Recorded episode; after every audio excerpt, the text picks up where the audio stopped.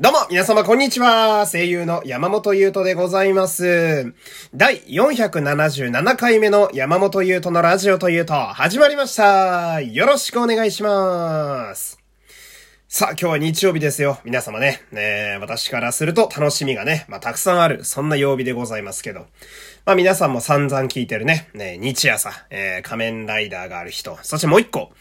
えー、オードリーのラジオをね、ラジコで聴ける日が日曜日だったりするわけですよ。ね、で、そのオードリーさんのラジオっていうのは土曜の夜なんですよね。だから、まあ、オールナイトニッポンっていうぐらいなんで、深夜の、まあ、1時からなんですけど、で、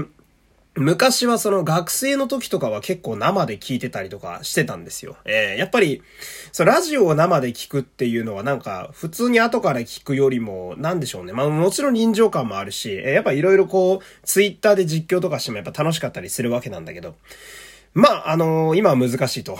その、やっぱ朝早いし、みたいな。で、そういう時に使うのが、まあ、ラジコというアプリがありましてね。うん、まあ、使ったことある方もいるとは思うんですけれども。で、大体私はラジコのタイムフリーというね。うん、まあ、まあ、よりわかりやすく説明するなら、まあ、アーカイブでしょうか。えー、その生のやつをね、一週間以内やったらもう一回聞けるっていうラジコで聞いてたりするんですよ。えー、で、オードリーさんのラジオって、まあ、一個特徴があって、その、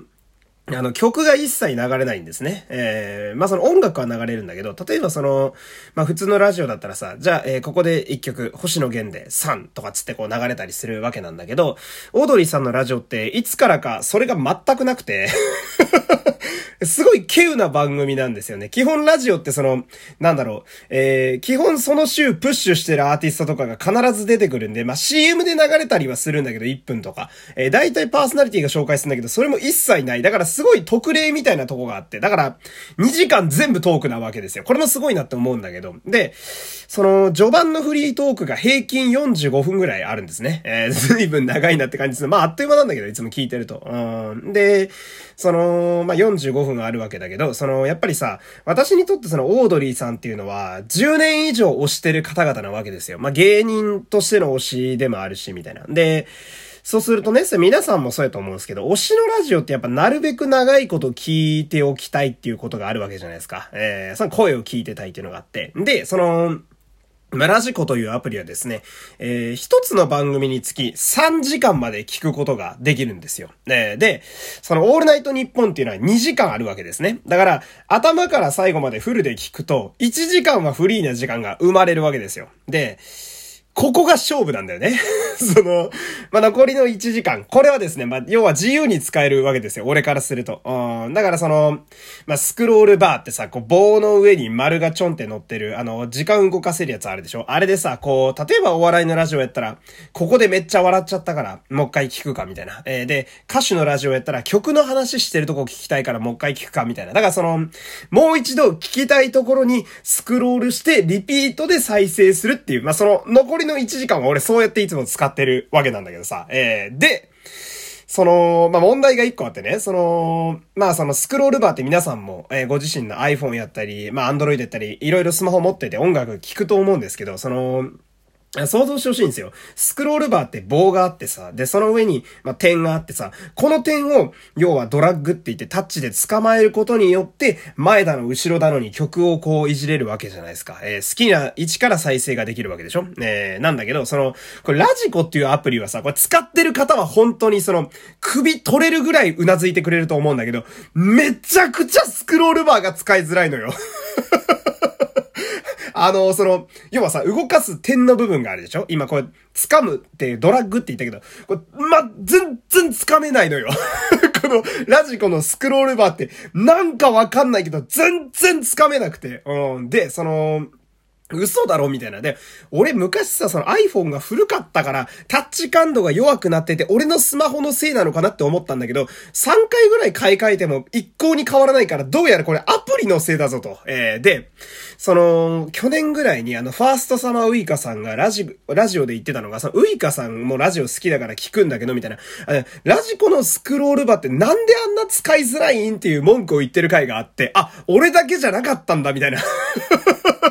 でさ、そのラジオってさ、やっぱ俺もやってて思うんだけど、今ってその、常に時代と一緒に来てくれるのがラジオなわけですよ。その、まあ、流行ってるってのもあるし、で、とにかくラジオってすごいこう、まだまだ広められる強いパワーがあると俺は信じてるんだけどさ、その中心であるラジコのアプリの UI がクソってこれやばいよ。聞いてますかラジコの担当の方？は聞いてないと思うけど、うん、ちょ、頼むよっていうね。うん、そこはちょっと頑張ってほしいなっていうね。うん、ちょ、こんなにちょっと熱がこもるとは思ってなかったんですけど、えー、まあそんな感じで、えー、今日もやっていきたいわけでございますけど、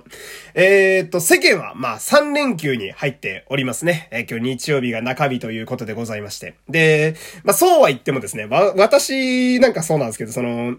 いや、普通に仕事だよ、この野郎っていう方もね、たくさんいると思うんですよ。えー、で、このラジオを今休憩中にもしかしたらね、聞いてらっしゃる方とかいると思うんですけど、まあ、そんな中日の日曜日の今日ですね、えー、ラジオトークで生配信をやります。えー、時間はいつもの夜21時からです。えー、突然かよっていう方が多いと思います。えー、さっき決めました。で、あのー、今回のその生配信は、そんなにはっきりとやることは実は決めてないんだけど、まあざっくり、サイコロトークとアナリティクスとっていう感じかな、みたいな、えー、感じなんですけど、その、まあ、一個そのテーマというか、えー、その仕事がしんどい人でも、えー、脳みそが死んだ状態で聞いてても楽しくなるようなしょうもない配信をちょっと目指していきたいなと思いまして、えー、いつもじゃねえかっていう声はね、えー、多方面から今聞こえておりますけど、えー。で、あのー、まあ、中日っていうのもあってね、明日も予定あるわって方も多いと思うんで、まあ、今回はその、2時間も喋んないと思います。おそらく。うん、なんかこう、テンポよくね、短く面白くできたらいいなって思うので、まあ、夜のね、えー、本日の21時から、えー、やりますんでね、えお時間ある方はぜひお付き合いよろしくお願いします。ほんで、えー、ここからね、もう一個喋りたいんですけど、まあ、昨日あの、ペンタブってやつがうちに来ましてね、えー、ペンタブ。まあ、デジタルで絵を描くためのマシンですけど、えー、まあ、こう、じゃあ今何の絵描いてんだって思う方もたくさんいると思うんですよ。えー、せっかく絵描くね、あの、機会が来たわけだから。えー、だけどね、その、驚くことにね、ついさっきね、やっといろんなソフトとか、えー、会員登録がね、終わったとこなんですよ。あなかなかね、こう、文明の力ってやつは、買った瞬間に即使うというのは難しいもんで、えー、いろいろやっておりますが。でもやっぱすごい、個人的にはワクワクするんですよね。あこう、小学校の時にこう、休み時間自由帳にぐりぐりこう、モンスターを書きまくってたあの頃を思い出すというかね、ちょっとノスタルジーになったりなんかして。うん。で、その、私ね、すごい最近思うのが、その、まあ、虫取りに行きたいとかさ、えー、仮面ライダーのベルトを買ったりだとかさ、えー、で、小学校の時の自由帳を思い出したりとかさ、なんかその、年々幼児対抗してる気がするんですよね。このままだとちょっとあの、給食のさ、揚げパンとかをね、家で作りかねないななんて自分でも思ったりなんかするわけなんだけど。ほんで、えー、ここでね、ちょっとお便り一通読みたいんですけど、えー、こちら、デザイン系で挫折したものです。うん。気が向いた時に書くくらいのことはしますが、白い紙やペンタブを見ると罪悪感に駆られます。山本さんのペンタブ投稿を見て、またペンタブを使うのが楽しかった頃のことを思い出しました。えー、また書く頻度を上げてみようと思います。いろんなきっかけをくださってありがとうございますというね、えー、お便りが来てます。ありがとうございます。まあね、えー、いや、そうなんですよ。なんかね、その、最近、まあこういう、なんだろうな、自分でも、なんかラジオを始めた頃からは信じられないぐらいいろんなものに手を出してるなというのはですね、まあ自分でも結構感じたりなんかするわけで、えー、まあこういうお便りありがたいんですよね。で、まあその、これは匿名で来てるお便りなんで、もちろん全文は読まないんですけど、あのー、まあ、あるお便りが来たことがあって、その、その、山さんってなんかその、いろんなことに手を出せるのはなんでなんですかって、別に煽りとかじゃなくて、なんかその、攻めてる感じじゃなくて、なんかその、熱量、その熱量はどこから来てるんですかみたいなお便りが匿名で読まないでくださいっていうので来たことがあるのよ。うん。まあ、全版読まないけど。うん。で、こういうのもそうなんだけどさ、で、俺これですごい自分が常に思ってることがあるんだけど、その、まあ、人生って短いじゃないですか。うん、急にね、こう、死生観みたいな話をしだすんだけど、で、その、人生ってさ、俺が思うんだけど、その短いくせに、体が満足に使えるっていう期間がさらに短いと思うんですよ。まあ、ざっくり言ったらさ、50歳ぐらいまでで、なんかその体が満足に使えて、かつ体力が多少あるっていうのは俺50歳ぐらいまでと思ってるわけですよ。えー、で、まあ、俺今年29なんで、もう半分以上過ぎちゃってるわけですよね。あで、そのなんか、自分が常に思うのが、その、25超えたあたりから、その、体が満足に使えるうちに興味のあることには全部手を出しておこうっていうのはすごい思ってて、うん。だからこういういろいろ、まあ、やってるわけなんだけど、ラジオを始めたのもそうだし、声優って面白そうだなって思って、事務所に入ってたのもそうだし、みたいな。なんかこういろいろあるわけなんだけどさ。で、生まれ変わった後の命が人間であるとは限らないわけですよ。えー、もしかしたら次はなんかテレビのリモコンかもしんないし。命ですらない可能性の方があるわけだからさ、人間であって、かつ、自分が動けるうちに色々やっていきたいなっていうのがあってさ、で、俺こういう話をしてる時にすごい思い出すことが一個あってさ、その、日慣れってあるんですよ。日本ナレーション演技研究所っていう、まあ声優の養成所、聞いたことある人もちょこちょこいると思うんですけど、中原舞さんがね、CM やられてたりするんですが、俺あそこに半年だけ通ってた時期があるんですよ。えー、で、その日慣れのパンフに書いてあった一文が俺今でも忘れられなくて、まあこれは要約して読むんだけど、その、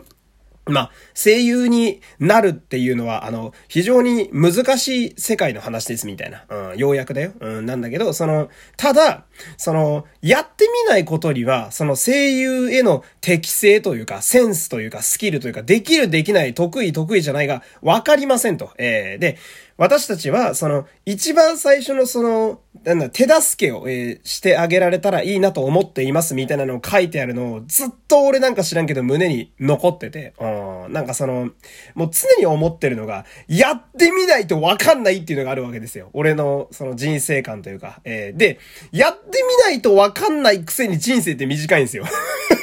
だから、気になることはやってった方がいいんだなってのを常に思ってて、うん。だから、なんか今回のペンタブもそうなんだけどさ、まあ、とりあえずやってみようかなっていうのがやっぱあるわけですよ。ええー、で、やっぱさ、未知の分野に触るのって俺すげえワクワクすんだよね。うん。だからまあ、目をキラキラさしたあの小学校の頃のままですね、私はこれからも生きていきたいなと思うという、えー、よくわかんない宣言でね、今日のラジオ終わりたいと思いますけれども、えー、最後までお付き合いありがとうございました。山本優斗でした。さよなら